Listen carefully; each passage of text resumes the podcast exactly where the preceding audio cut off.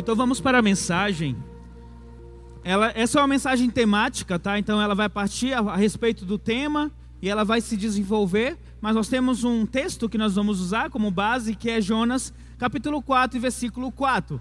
Nós não vamos nos aprofundar em, em Jonas, porque nós vamos ter uma série de Jonas, Jonas 1, 2, 3 e 4, agora em outubro ainda, tá? Então nós não vamos nos aprofundar, mas ah, ele vai servir como um norte para a mensagem que nós vamos pregar hoje. E eu quero começar orando. Por favor, ore comigo. Deus amado, muito obrigado pela oportunidade que o Senhor me concede de mais uma vez pregar a tua palavra, Pai. Ó Deus, que eu seja usado, que eu seja um instrumento, ó Pai, em tuas mãos, para pregar aquilo que já foi orado, que já foi estudado, Senhor, que foi escrito, ó Deus amado, e agora será compartilhado com a tua igreja. Espírito Santo, guia-me, Pai, em minhas palavras, para que o teu nome seja glorificado, Senhor Deus, e que possamos exaltar a ti, ao Deus Todo-Poderoso, soberano Senhor sobre nossas vidas. Assim eu oro, Pai, em nome de Jesus Cristo. Amém. Deixa eu contar uma história para vocês que eu já contei aqui na igreja. Eu não sei quanto tempo foi.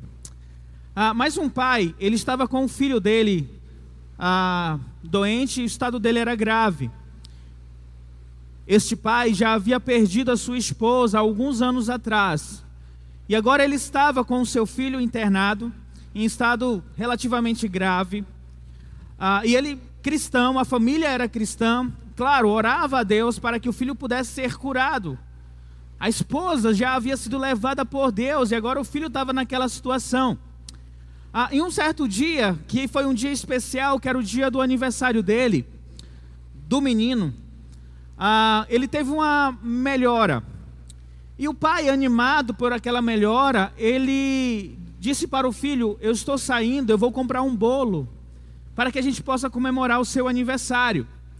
E ele foi comprar esse bolo, passou algum tempo distante do hospital. Quando ele retornou, o filho dele não estava mais lá no leito. E ele recebeu a notícia que o filho havia tido um ataque cardíaco e ele veio a morrer.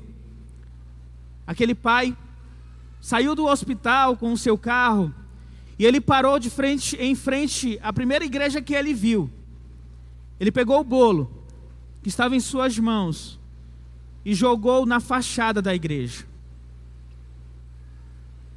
Aquele pai, ele estava irado com Deus. Ele estava enfurecido com Deus. Ele estava descontente com Deus. Ele já havia perdido a sua esposa. E agora Deus havia levado o seu único filho. A questão com essa história ou com este pai é que aquele pai, ele acreditava em Deus. Ele sabia que Deus é todo poderoso e soberano sobre a vida. Mas ele estava com raiva de Deus. E talvez se a gente pudesse perguntar para aquele pai por que, que você está com raiva, ele iria dizer: porque Deus poderia ter salvado o meu filho e ele não salvou. E aí a pergunta, que vai de uma certa forma nortear a nossa mensagem agora, é justo nós termos raiva com Deus, ou ficarmos irados com Deus, quando as coisas não ocorrem conforme nós esperamos, conforme nós queremos. E diante disso eu vou fazer uso desse texto de Jonas 4, versículo 4.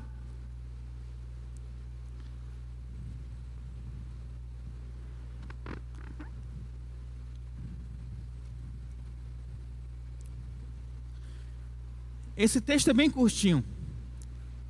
O Senhor responde a Jonas, devido a Jonas estar enfurecido com Deus.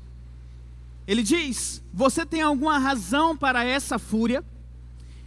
Em uma outra tradução diz: Você tem algum direito de estar com raiva de Deus? E para entender um pouco mais aqui, por que, que Jonas estava enfurecido com Deus, é preciso entender um pouco dessa história de Jonas. Jonas estava enfurecido com Deus, porque simplesmente Deus fez algo que era contrário àquilo que Jonas imaginou que Deus deveria fazer. Deus não atendeu às expectativas de Jonas. Deus chamou Jonas lá no capítulo 1 de Jonas para que ele fosse pregar em Nínive, para que a cidade de Nínive pudesse se arrepender e então ela não fosse destruída. Porque se Nínive não se arrependesse, Deus iria destruir. O problema é que Jonas ele não queria que aquela cidade se arrependesse. Jonas ele queria que aquela cidade fosse destruída. Por quê? Porque Nínive, a cidade de Nínive, tinha um exército cruel, maldoso, que matava sem pena. Aliás, já havia matado muitos e muitos israelitas. Judas, ele não queria pregar para aquela cidade, porque ele sabia quem Deus era, que Deus era misericordioso e Deus iria perdoar aquela cidade. Então ele tomou uma decisão de ir contra Deus. A história talvez você saiba que ele foi para um outro caminho e Deus usou de uma, um grande peixe. Eu ia falar baleia aqui, tá? Mas, mas não é baleia, não, tá? Grande peixe lá na Bíblia, tá?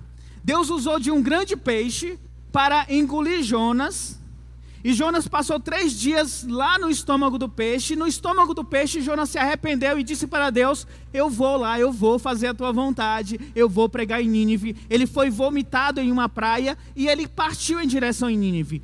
Quando ele chegou em Nínive, no capítulo 3, ele percorreu a cidade em um dia, dizendo: Arrependam-se, porque daqui a três dias Deus vai destruir vocês. A cidade levava pelo menos três dias para ser percorrida.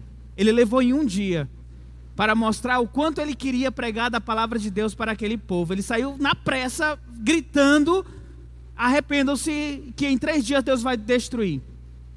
O que aconteceu? Aquela cidade, toda a cidade, inclusive o rei, se arrependeram dos seus maus caminhos e passaram a adorar a Deus. No, se você olha em Jonas 3,10, a palavra de Deus diz que Deus viu o que eles fizeram e como abandonaram os seus maus caminhos. Então Deus se arrependeu e não os destruiu como tinha ameaçado. Jonas, quando ele viu que Deus não iria destruir os ninivitas, Jonas 4, versículo 1, diz que Jonas ficou profundamente descontente com isso e se enfureceu. Aí Deus vai perguntar para ele: Você tem razão por estar com fúria? Você tem razão por estar com raiva de Deus? Jonas ficou com raiva da decisão que Deus tomou. Jonas ficou irado com Deus porque Jonas acreditava que aquele povo deveria ser destruído e não receber a misericórdia de Deus. Jonas justamente por, por crer em Deus, achou que Deus deveria ser talvez mais justo. Ao invés de perdoar aquele povo, Deus deveria destruir aquele povo, não salvar aquele povo. Talvez Jonas estivesse dizendo para Deus: Deus, o seu julgamento foi errado. Esse povo não merecia tua misericórdia. Esse povo merecia ser destruído. Foi por isso que Jonas não quis pregar em Nínive, porque sabia que se aquele povo se arrependesse, Deus não os destruiria. Então, ao olhar para esta passagem de Jonas, eu penso que não apenas eu, mas todos nós temos um pouquinho de Jonas em nós. Aquele pai que pegou o bolo e jogou na igreja, ele tem um pouquinho de Jonas também. Talvez Jonas o pai, eu ou você, poderíamos em algum momento dizer para Deus: Deus, você poderia ter feito diferente, por que você não fez? Você poderia ter agido diferente, por que, que você não agiu diferente? Quantos de nós ficamos insatisfeitos com os planos de Deus? Olha para ti, pensa aí na tua vida, quantas frustrações você já teve, quantas decepções, Quantas vezes você ficou chateado com Deus porque aquilo que você esperava acontecer não aconteceu? quando o teu plano se desfaz, porque Deus direciona para um outro caminho. Como quando tu esperar que a tua família, ou quando teus filhos, ou quando os teus pais possam agir de forma diferente, eles não agem. Quando uma doença vem contra você. De uma certa forma, todos nós já chegamos a este ponto de reclamar, murmurar, questionar a Deus ficar triste ao ponto até de pecar contra Deus, e literalmente até ficar de uma certa forma com raiva de Deus. Por que, que isso aconteceu? Era para ser diferente, Deus. Seria melhor se fosse diferente. Eu creio que todos nós, em algum momento, nos parecemos com Jonas, ou com o pai da história que eu contei. Talvez não da mesma forma, ou na mesma intensidade como jogar um bolo na igreja com raiva de Deus. Mas nós nos assemelhamos quando nós não estamos satisfeitos com os planos e a direção de Deus para as nossas vidas. Como cristãos, eu sei que nós, assim como o pai da história que eu contei e como Jonas, reconhecemos que Deus não apenas existe, mas Deus ele é poderoso. Deus ele é soberano. Nós cremos na, no Deus que criou o universo, no Deus que fez os israelitas passarem a pés enxutos pelo mar vermelho. Deus abriu o mar para que eles pudessem passar. Deus que ressuscita mortos. O Deus que faz a, a, a, o sol parar. É, olhando lá para Josué, tá? nós sabemos que o sol já está parado. Mas Deus é esse Deus todo-poderoso. Nós cremos no Deus que o salmista, no Salmo 103, versículo 19, declara: O Senhor estabeleceu o seu trono nos céus, e como rei, domina sobre tudo que existe. Eu sei que nós cremos em Deus. A questão aqui não é eu não acredito em Deus, eu não tenho fé em Deus. A questão, o ponto aqui é sim, eu acredito em Deus. Eu, eu sei que Deus ele é soberano. E por saber que Deus é soberano, aqui fica a indagação. Por quê que eu estou sofrendo? Por que, que Ele permite o meu sofrimento? Por que, que Ele permite a dor? Por que Ele permite passar por esta situação? Quantas vezes você já brigou com a soberania de Deus? 2020, quando eu estava com Covid, e para mim foi um divisor de águas na minha ansiedade, na minha forma de ver a vida, até mesmo como pai, como esposo, realmente mudou muita coisa. Eu cheguei a questionar a Deus nesse sentido, assim, Senhor, eu não sou uma má pessoa. Assim, eu não sou um marido excelente, mas sou ali um bom marido, estou na média, eu acho. Creio que sou um bom pai, creio que, que sou ali um bom pastor tento fazer as coisas honestas, corretas. Por que, que eu estou aqui nessa situação? Por que, que eu estou tentando respirar? Eu fico com dificuldade de respirar. Porque até tomar banho é difícil para mim. Eu cheguei a questionar isso a respeito de Deus. Fiz tanta promessa para Deus, gente, que vocês nem imaginam. A minha esposa chega a rir quando eu contava para ela as promessas que eu fiz. Quantas vezes nós reclamamos quando as coisas fogem do nosso controle. Quantas vezes nós reclamamos, embora não dizendo o nome de Deus, mas nós sabemos que estamos reclamando de Deus quando as coisas não acontecem como nós queremos. E talvez você pense assim: ah, bom, não, pastor, assim, olha só, eu sou cristão, eu amo a Deus, eu não vou nunca ficar com raiva de Deus. Eu não querei ser imprudente como Jonas e ficar irado com Deus. Eu jamais vou jogar o bolo na igreja com raiva de Deus. E, e realmente talvez você não faça isso. Mas quantas vezes, quando algo aconteceu na tua vida, uma doença, um, falta de emprego, a, a, problemas financeiros, problemas na família, a morte de alguém querido, bom, você sabe sobre a sua aflição. Quantas vezes você agiu, por exemplo, com a ansiedade? E talvez nós podemos nos aproximar de Jonas por conta da nossa ansiedade.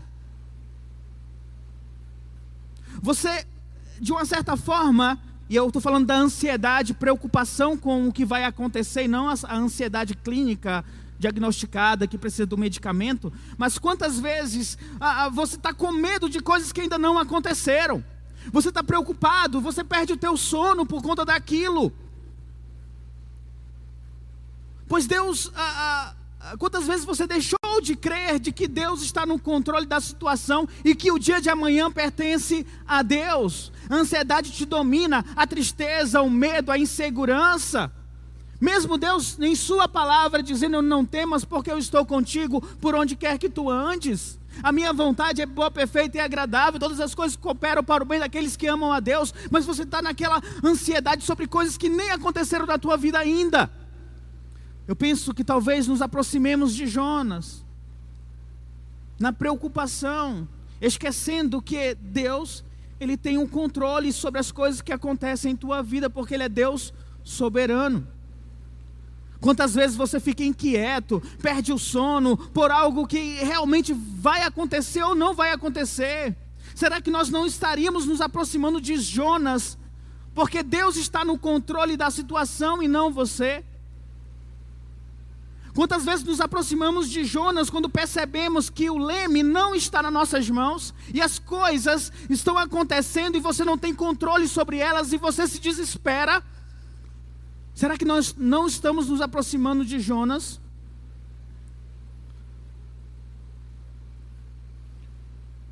Quantas vezes nós murmuramos ou reclamamos da nossa vida, do que está acontecendo? Não era para ser assim. Deus, eu estudei tanto para esse concurso, eu estava com tanta perspectiva, de, expectativa de passar, e aquilo não aconteceu. Aquele emprego que você foi para todas as entrevistas e você está dizendo para todo mundo, ele só, ele só falta ele me ligar para dizer o lugar é teu. E passa dias, passa meses e ninguém liga para você. E você fica frustrado. Por que, que, por que não? E agora, como é que vai ser? Será que nós não estamos nos aproximando de Jonas quando nós reclamamos no meio da adversidade, da, da aflição, ao invés de buscar o consolo aos pés de Cristo? da vontade soberana dele sobre nós. O que eu estou querendo dizer aqui, meus irmãos, é que nós somos, estamos mais próximo de Jonas do que nós imaginamos, ou mesmo daquele pai. E a minha palavra diante disto é que nós precisamos confiar em Deus. Que mesmo quando a situação sai do controle, Precisamos crer que Deus, Ele mantém tudo no controle. Mesmo quando a vida está muito difícil, quando você olha para amanhã e não tem expectativa de coisas boas que vão acontecer, saiba que o teu Deus ainda é contigo. Nosso Deus soberano. Jonas, Jonas não, perdão, Jó. Jó provavelmente seja o, o homem que mais sofreu na Bíblia. Jonas 12, versículo 13, ele declara o seguinte sobre Deus: Deus é quem tem sabedoria e poder, ele pertence o conselho e o entendimento.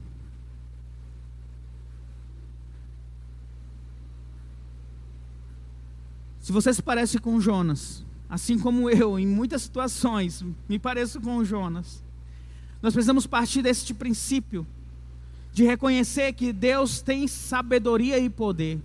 Isso quer dizer que Ele usa a sabedoria dele infinita e o poder dele para reger nossas vidas.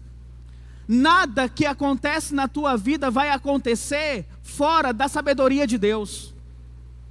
E por ele ser infinitamente sábio, ele sabe os direcionamentos que a tua vida deve ter e não você. Porque o que você sabe? Você sabe apenas o que comeu na manhã de hoje ou no almoço, ou em quem votou hoje. Porque foram coisas que aconteceram já. Mas você não sabe o que vai acontecer daqui a pouco. Você não sabe o que vai acontecer amanhã. Mas Deus, em toda a sua sabedoria e poder, Ele sabe. A Ele pertence o conselho, o entendimento. Ele direciona as nossas vidas conforme estes conselhos, esse entendimento, essa sabedoria e esse poder. Paulo, em Romanos 11, 33, ele chega a dizer: ó oh, profundidade de riquezas da sabedoria e do conhecimento de Deus, quão insondáveis são os seus juízos e inescrutáveis os seus caminhos. Oh, quão profunda é a sabedoria de Deus, o conhecimento dele, insondáveis, a gente não tem como saber os juízos de Deus, aquilo que ele tem para nós, os caminhos que Deus tem para nós.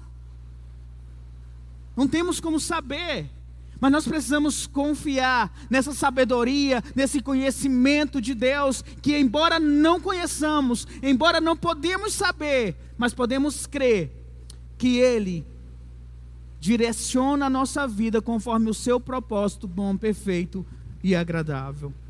Pensando nisso, talvez as nossas orações precisem ser semelhantes à oração que Jeremias faz em Lamentações 3, do 22 ao 25. O tema do livro é Lamentações, então você já sabe que o, o texto é pesado, é, lamenta, é lamentando. Mas olha o que ele diz em, em Lamentações 3, 22 a 25. Graças ao grande amor do Senhor é que não somos consumidos, pois as suas misericórdias são inesgotáveis renovam-se a cada manhã. Grande é a tua fidelidade. Digo a mim mesmo: a minha porção é o Senhor. Portanto, nele porei a minha esperança. O Senhor é bom para aqueles cuja esperança está nele, para aqueles que o buscam. Penso que essa deveria ser uma oração diária de glorificarmos, dar graças a Deus pelo seu amor, que de fato nós não somos consumidos por causa deste amor, por causa de suas misericórdias, que são inesgotáveis, se renovam a cada manhã. E grande é a fidelidade dele, uma fidelidade que não tem fim. Precisamos dizer que a nossa porção de fato é do Senhor. Alguns dizem que confiam em carros, outros dizem que confiam em cavalos, mas nós precisamos fazer menção do nome poderoso do nosso Senhor. Nós precisamos buscar o nosso Senhor e colocar a nossa esperança nele. Confiar que Ele de fato é bom para aqueles que o buscam, porque as promessas de Deus dizem isso para nós. É justo ficarmos irados ou murmurarmos a Deus quando nós temos recebido bênçãos de Deus? Claro que não. Paulo, em Efésios 1:3, ele diz: Bendito seja o Deus e Pai de nosso Senhor Jesus Cristo, que nos abençoou com todas as bênçãos espirituais nas regiões celestiais em Cristo. Você tem sido abençoado com todas as bênçãos celestiais espirituais nas regiões celestiais em Cristo. Deus já te tirou do império das trevas. Deus já te adotou como um filho. Deus concede a você o privilégio de ser chamado filho de Deus. Quando nós merecíamos a ira de Deus, o inferno, Ele nos deu vida, Ele nos concede a salvação em Cristo Jesus, a maior de todas as bênçãos, a nossa salvação, o privilégio de ter o Espírito Santo de Deus habitando em nós. Que bênção que nós recebemos do Senhor. Diante disto, diante do que eu tenho falado, eu creio que nós podemos concluir que de fato nós somos Jonas que sabemos e reconhecemos que Deus é o nosso Deus, Ele é poderoso, Sua vontade tem como base a Sua sabedoria, o seu poder. Nós já recebemos essas grandes bênçãos de Deus em Cristo Jesus, mas, muitas vezes, como eu disse, somos parecidos com Jonas, escolhemos o caminho contrário, escolhemos o caminho do descontentamento, da ansiedade, da murmuração, quando as coisas não acontecem conforme nós queremos, nós olhamos para baixo, nos sentimos derrotados e esquecemos que temos um Deus poderoso ao nosso lado. Isso por quê? Porque nós não conhecemos a Deus suficiente. O Kevin falou isso na EBD sobre a oração. A tua oração, ela vai ser mais poderosa conforme você conhece a Deus. A tua oração, ela vai ser melhor direcionada conforme você conhece mais e mais de Deus. Aqueles que conhecem a Deus, reconhecem que a sua sabedoria é infinita, a sua soberania ela é infinita e Deus age em nosso favor conforme a sua vontade soberana. Seria razoável ficarmos com raiva ou furiosos ou descontentes com Deus? Não. Se estamos com raiva de Deus, a culpa não é de Deus pelas coisas que nos acontecem, mas por causa do nosso coração pecaminoso, que precisa de arrependimento. No início da pandemia, o escritor, pastor, teólogo americano John Piper, ele escreveu um livro que é grátis, uh, você pode baixar grátis no Google, uh, Deus e o Coronavírus. Tá? Depois, Marcelo, joga lá na, no grupo, grupo Casa, tá? Nesse livro, John Piper diz que Deus mandou o coronavírus. Ele foi bombardeado pela crítica, por jornais.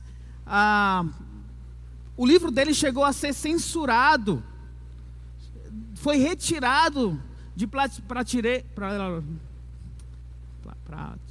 Não estou conseguindo falar a palavra, vocês entenderam, né? Foi retirado das bancas. A, a, sites online que vendiam e-book foram retirados. Ficou destinado apenas a sites cristãos para poder propagar este livro. Algumas igrejas chegaram a chamá-lo até de herege. Como é que Deus poderia mandar o coronavírus? E a pergunta é: por que, que Deus não poderia mandar o coronavírus? Ele poderia. Ele pode mandar o coronavírus porque Deus é soberano e ele age conforme a vontade dele, seja para o bem ou para o mal, conforme gente, nós estamos olhando. Lá em Deuteronômio, versículo, capítulo 32, versículo 39, diz: Vejam agora, Deus falando, vejam agora que eu sou o único eu mesmo. Não há Deus além de mim. Faço morrer e faço viver. Ferirei e curarei e ninguém é capaz de livrar-se da minha mão. Deus ele age conforme a sua vontade soberana, trazendo mal ou trazendo o bem. É ele agindo. A questão é, mesmo quando aquilo que parece mal aos nossos olhos, ainda assim dentro da vontade de Deus, isso é bom, isso é perfeito e é agradável. Talvez a gente não entenda. Mesmo que fira, mesmo que traga morte, nada foge da soberania de Deus.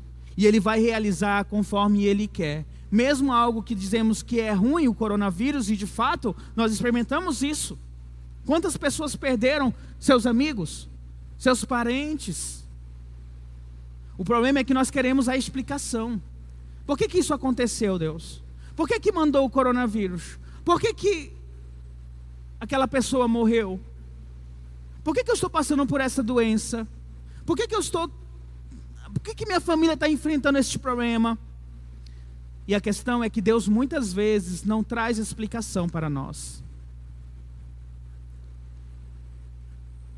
E você sabe que Deus muitas vezes não te explica porque você está passando pelas as dificuldades da vida. A questão é, você precisa confiar no teu Deus daquele que te chamou das trevas para a maravilhosa luz. Você precisa confiar na soberania de Deus. Para nós que somos cristãos, a promessa de confiança em Deus é, é maravilhosa. Como eu já disse aqui, em Romanos 8, 28, ele diz: Sabemos que Deus age em todas as coisas para o bem daqueles que amam, do que foram chamados de acordo com o seu propósito. Então, tudo que acontece, seja coisas boas ou coisas ruins, o que está te acontecendo hoje, que tu está dizendo isso é muito ruim. Se você foi chamado de acordo com o propósito de Deus, se você crê em Cristo Jesus como teu Salvador e teu Senhor, tenha certeza que é para o teu bem. Mas eu quero saber o porquê. O que, que Deus quer com isso? a palavra de Deus não estimula você a ficar fazendo essas perguntas para Deus. Antes, ela pede que você apenas confie nele, que ele está trabalhando para o teu bem. Romanos 8:32, ele diz: aquele que não poupou o seu próprio filho, mas o entregou por todos nós, como não nos dará, não nos dará juntamente com ele de graça todas as coisas. Se Deus não poupou nem o seu próprio filho para nos salvar, será que ele vai deixar faltar a você alguma coisa? De maneira alguma.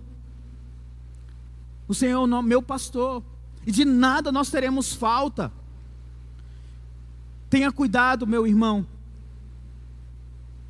para que você, como um cristão, não caia no erro da desaprovação ou do egoísmo diante do teu Deus soberano. Nós desaprovamos Deus? Sim, desaprovamos quando murmuramos. Quando algo acontece, nós não queremos. E nós ficamos descontentes, enraivecidos. E muitas vezes nós descontamos a nossa raiva de Deus nas pessoas que estão mais próximas, na nossa esposa, nos nossos filhos. Porque eu não posso descontar em Deus, então eu vou descontar nas pessoas que me cercam, nos colegas de trabalho. Por que, que você fica enfurecido dentro da tua casa quando as coisas não acontecem como você quer? Porque você quer encontrar um culpado para isso. Cuidado, é arrogante que seres, pessoas, criaturas como nós, finitas e pecaminosas, desaprovemos aquilo que Deus faz e conforme Ele age, aquilo que Ele permite acontecer em nossas vidas. Nós podemos sim chorar pela dor, ou até mesmo sofrer, ficar zangado com o pecado e até mesmo com o diabo.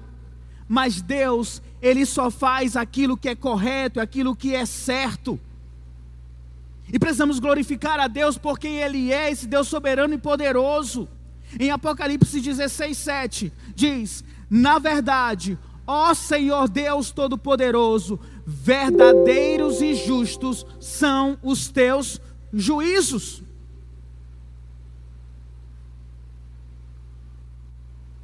Verdadeiros e justos são os juízos de Deus.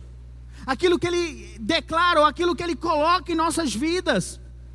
Cuidado para não desaprovar a Deus. E aqui um outro ponto é o egoísmo. Quando algo trágico acontece em nossas vidas, às vezes nós queremos fazer a pergunta por quê. Talvez você nem faça a pergunta por quê, mas ali dentro você está. É, Deus, por quê, né? Por que isso está acontecendo? E até algo natural, mas o que na verdade nós queremos dizer não é porque Deus isso está acontecendo, mas por que Deus isso está acontecendo comigo. Quando nós vemos, por exemplo, uma outra pessoa doente, muito doente, você chega e diz: tenha fé em Deus, acredite em Deus, seja forte, né? Deus é contigo. Mas quando a doença te ataca, você fica esmurecida você fica triste, você fica chateada, você fica murmurante, porque está acontecendo comigo. Quando é com os outros, de uma certa forma, a gente está de boa, assim, a gente pode se entristecer com o outro, mas quando acontece conosco, é diferente. Nós ficamos descontentes porque Deus parece que perdeu o controle sobre o universo, mas especialmente quando parece que Deus perdeu o controle de cuidar da nossa vida. Nós ficamos frustrados. Ah, Deus, espera aí, você não está cuidando bem. Você, é, você foi fazer um lanche, você dormiu. O que aconteceu? Porque aqui, ó, as coisas estão fora de controle, Deus. E nós queremos que Deus possa estar sempre a nosso favor. Queremos que sempre as coisas aconteçam, coisas boas a nosso favor. Quando nós realizamos alguma coisa legal, quando nós temos vitórias, quando nós conquistamos algo, às vezes nós somos tentados a olhar para a nossa realização e nosso sucesso e falamos assim: é isso aí, eu consegui, né? deu certo, eu fiz o que era correto. Mas quando as coisas ruins acontecem, nós rapidamente queremos encontrar um culpado. E às vezes nós culpamos a Deus pelas coisas ruins que acontecem. Queremos dizer, Deus, eu não mereço isso. E foi justamente isso que eu fiz na época do coronavírus, de dizer assim, eu, Deus, eu não estou merecendo isso. E eu acho que dois dias depois, a, o pastor, o, o, o pastor e o filho dele, o Obed e o pastor do Calvário, Douglas, né? Eles faleceram, pai e filho, praticamente no mesmo dia.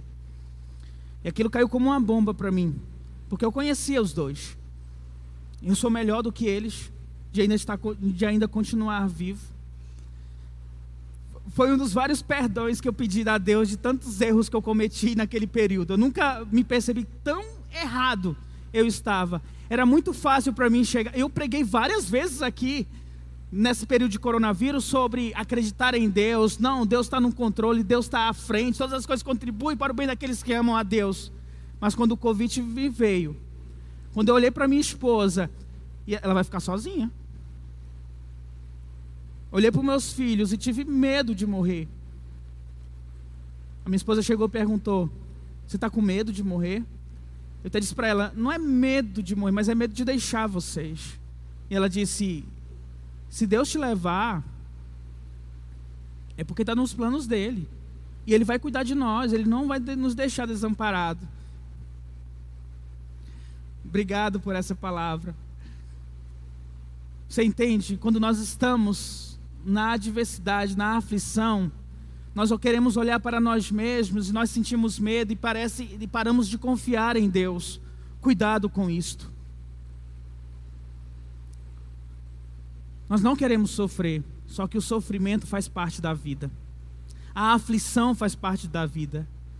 Deus nunca te prometeu te livrar do sofrimento, Ele te prometeu a vida eterna, e isso Ele vai cumprir. Agora vamos voltar para Jonas. Deus, Ele confrontou Jonas com o egoísmo dele. Quando Jonas estava lá triste, frustrado, deitado ali, o solzão na sua cabeça, Deus fez nascer uma planta que cobriu Jonas e trouxe sombra para Jonas e Jonas, ai, que alívio, uma planta que está tá me livrando desse sol quente, que coisa boa. É a planta do nada nasceu e cresceu, em um só dia a planta já estava grande. Aí Deus veio, da mesma forma que Deus fez crescer aquela planta, Deus veio e matou aquela planta. Secou a planta. E o sol voltou ali a queimar a cabeça do camarada. E ele vai reclamar.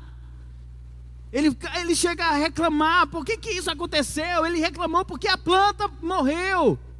Aí em Jonas 4, 10 e 11, Deus diz: Você tem pena dessa planta, embora não tenha podado, nem a tenha feito crescer. Ela nasceu num dia, numa noite, numa, na outra noite morreu. Contudo, Nínive tem mais de 120 mil pessoas que não sabem distinguir a mão direita da esquerda, além de muitos rebanhos. Não deveria ter eu pena dessa grande cidade. Você teve pena de uma planta que em um só dia cresceu, deu sombra para você e depois morreu, e agora você está aqui frustrado, está reclamando porque essa planta morreu. E não tem pena da cidade de Nínive, com mais de 135 mil pessoas. Você não tem pena. Você reclama porque eu agi com misericórdia daquele povo. Como nós nos parecemos com Jonas. Deus demonstra sua sabedoria, sua soberania, agindo com misericórdia conforme a sua vontade, confrontando o pecado e o egoísmo de Jonas, que estava com raiva de Deus. Quantas vezes Deus usa o sofrimento para confrontar a nós do nosso egoísmo, nosso descontentamento e para nos mostrar muitas vezes que não o conhecemos o suficientemente.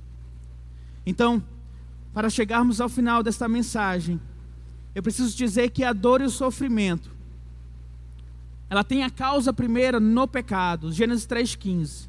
O pecado trouxe a dor e o sofrimento. Mas Deus, para os seus numerosos propósitos, Ele usa a dor e o sofrimento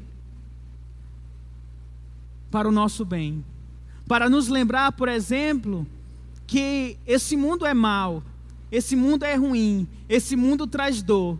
Nós devemos fixar os nossos olhos naquilo que não se vê. Romanos 8, do 18 até o 25. Nós precisamos olhar além deste mundo, para a esperança eterna em Cristo Jesus.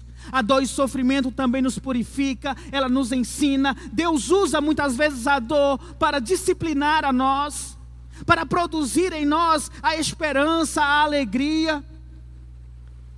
Então não menospreze a dor.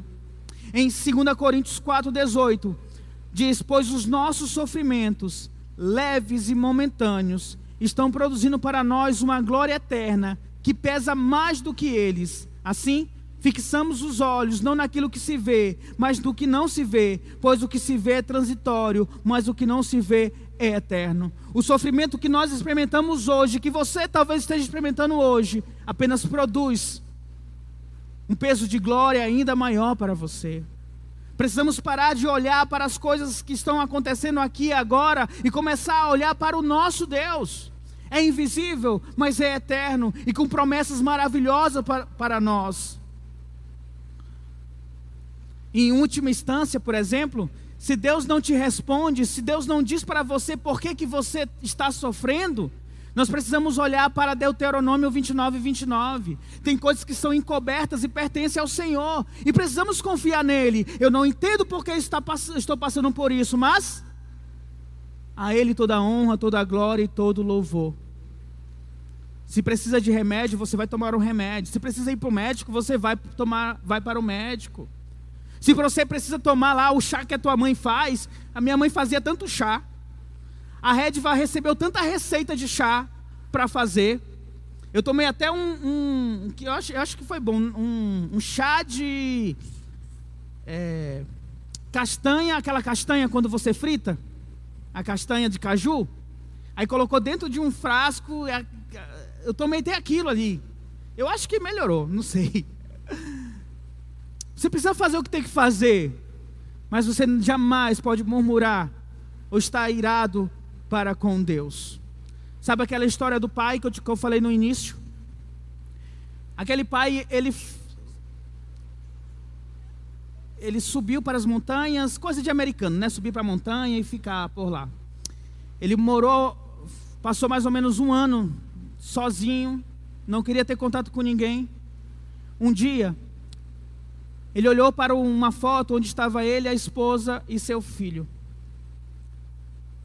Naquele momento, veio à memória dele o momento em que ele encontrou a sua esposa, o momento que ele pediu ela em casamento, o momento que eles se casaram, a lua de mel, o tempo que eles viveram juntos, depois, quando nasceu seu filho, e todo o período que viveu com aquele filho, aquele período que esteve como família, aquele rapaz diz: Obrigado, Deus, porque o Senhor me permitiu ter esse tempo com a minha esposa e com o meu filho.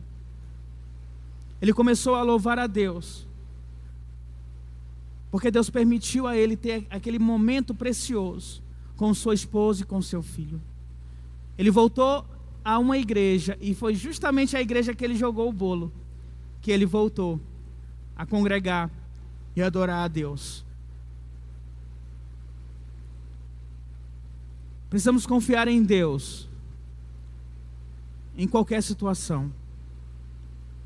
Deus entende, sim, Ele entende quando estamos com raiva, como estamos frustrados. Ele conhece o nosso coração, a dor que este mundo pode nos provocar, mas o fato de Deus entender o nosso coração não quer dizer que lhe dá o direito de você ficar enraivecido com Deus. Em vez disso, você precisa derramar seu coração diante dele confiar no Senhor, que Ele está no controle. Se você não consegue se controlar diante da adversidade, você fica muito ansioso, você murmura, você reclama mesmo. Aprenda um passo por vez. Aí para o teu quarto, se ajoelhar e clamar a Deus, até que aquela ansiedade possa sair, até que a, aquela raiva possa se desfazer. Leia os salmos que eu creio que vai ajudar. E ainda assim, se por acaso tudo que eu falei para ti ainda eu não consigo, eu fico frustrado mesmo. Eu quero voltar a falar de Jó. Jó ele perdeu tudo o que tinha: amigos, casa, riqueza. Só tinha o corpo dele e o corpo ainda estava doente.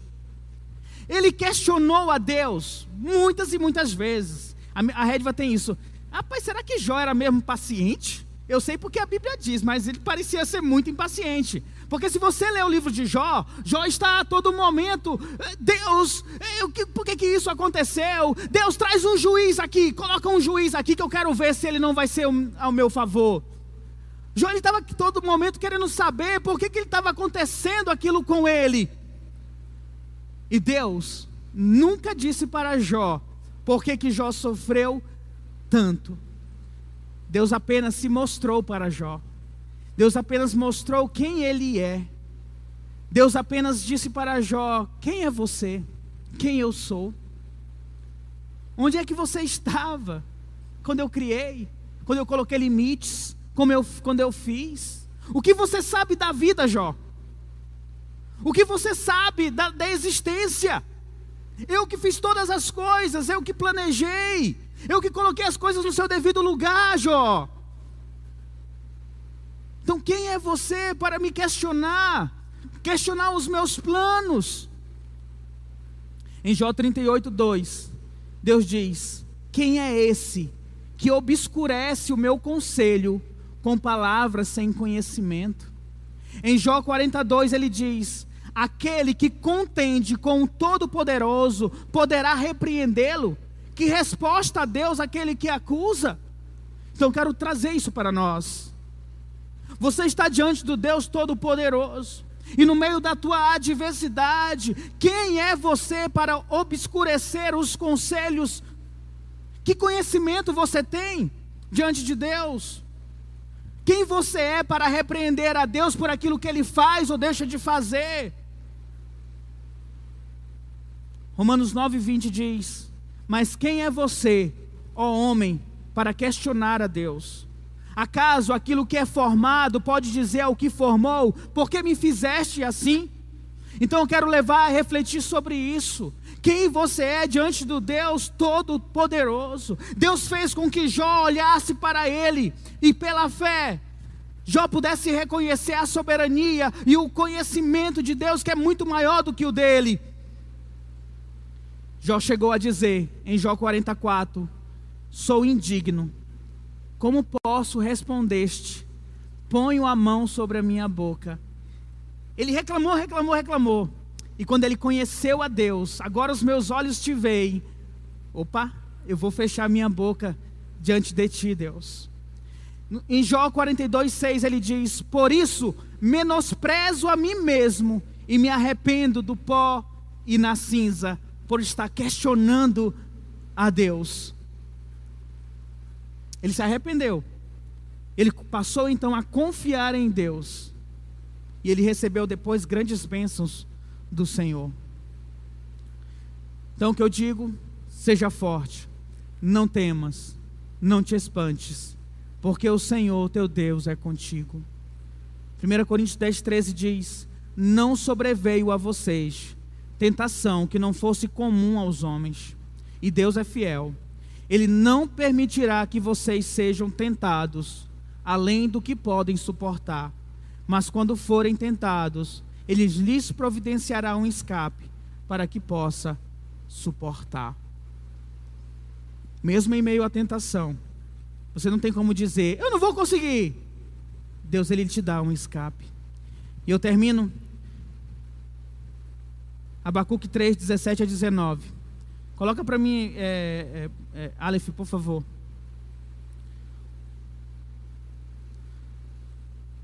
Abacuque ele estava com medo do que iria acontecer com Jerusalém, com a cidade. Abacuque questionou também a Deus: por que Deus? Por que aquele povo mau vai nos destruir? E Deus também se revelou para Abacuque. Deus revelou quem ele é sua soberania, sua vontade, seu poder. E Abacuque chega a dizer, reconhecendo a esse Deus soberano: mesmo não florescendo a figueira, não havendo uva nas videiras, mesmo falhando a safra de azeitonas, não havendo produção de alimento nas lavouras, nem ovelhas no curral, nem bois no estábulo, ainda assim eu exultarei no Senhor e me alegrarei no Deus da minha salvação. O Senhor soberano é a minha força, ele faz meus pés como os do servo e ele me habilita a andar em lugares altos. Que Deus possa nos conceder esse conhecimento de quem Ele é, e isso se dá através da palavra dele. Que Deus possa motivar o teu coração a buscar ler a palavra e conhecer mais e mais de Deus, para que, como Jó, mesmo não entendendo o que, tá, o que aconteceu, você possa glorificar a Deus. Como Abacuque. Mesmo visualizando que o que viria contra ele seria terrível, destruidor, mas mesmo assim, ele diz: Eu vou exaltar ao Senhor e me alegrarei no Deus da minha salvação. O Senhor soberano é a minha força. Que Deus nos abençoe. Vamos orar.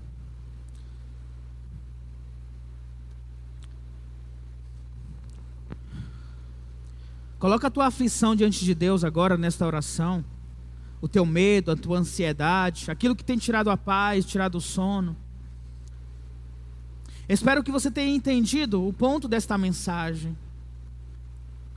Nós, parecidos com Jonas, costumamos reclamar, costumamos murmurar, ficar desapontados, questionar os caminhos que Deus tem nos dado.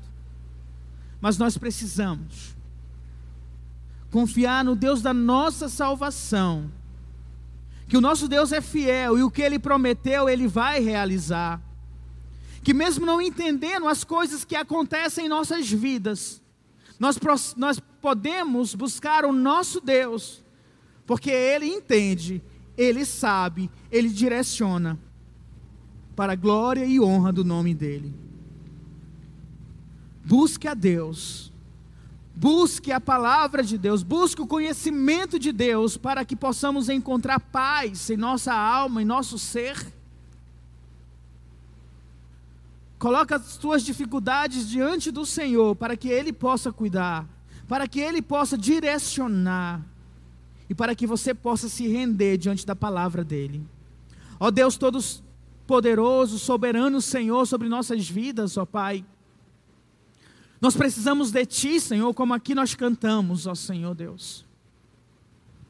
Nós precisamos dos teus conselhos, ó Pai. Precisamos do teu perdão, Senhor, da tua ajuda, Senhor Deus, porque somos falhos, somos pequenos, murmuradores, ó Deus amado. Nos faça enxergar, ó Deus amado, que tu és superior a todas as coisas, tu és um Deus presente, ó Deus e que podemos te buscar, ó Pai, no momento da angústia, Senhor. Nos ensina, Espírito Santo de Deus, a te buscar na hora da angústia, na hora do medo, da aflição, ó Deus, para que não sejamos derrotados por este mundo mal, Senhor. Afinal, nós somos mais do que vencedores por meio daquele que nos amou por meio do nosso Senhor Jesus Cristo. Então, nos fortaleça, Senhor. Levante o, o cansado, Senhor Deus. Traga, Senhor, vigor àquele que está abatido, Deus. Revigora as forças, ó Pai, do desanimado, ó Deus. Nos faça olhar além do que estamos vendo. Nos faça olhar para a tua soberania, para o teu poder, para a tua grandeza, quem tu és, ó Deus. E que possamos nos render diante, ó Pai amado, de quem Tu és, e como Jó, como Abacuque, possamos louvar o Teu nome, porque, Senhor, Tu és a nossa força, Senhor, Tu és a nossa fortaleza, Deus. Que tenhamos contentamento em toda e qualquer situação, meu Deus. Assim eu oro, Pai, em nome do Teu Filho amado Jesus Cristo. Amém, Jesus.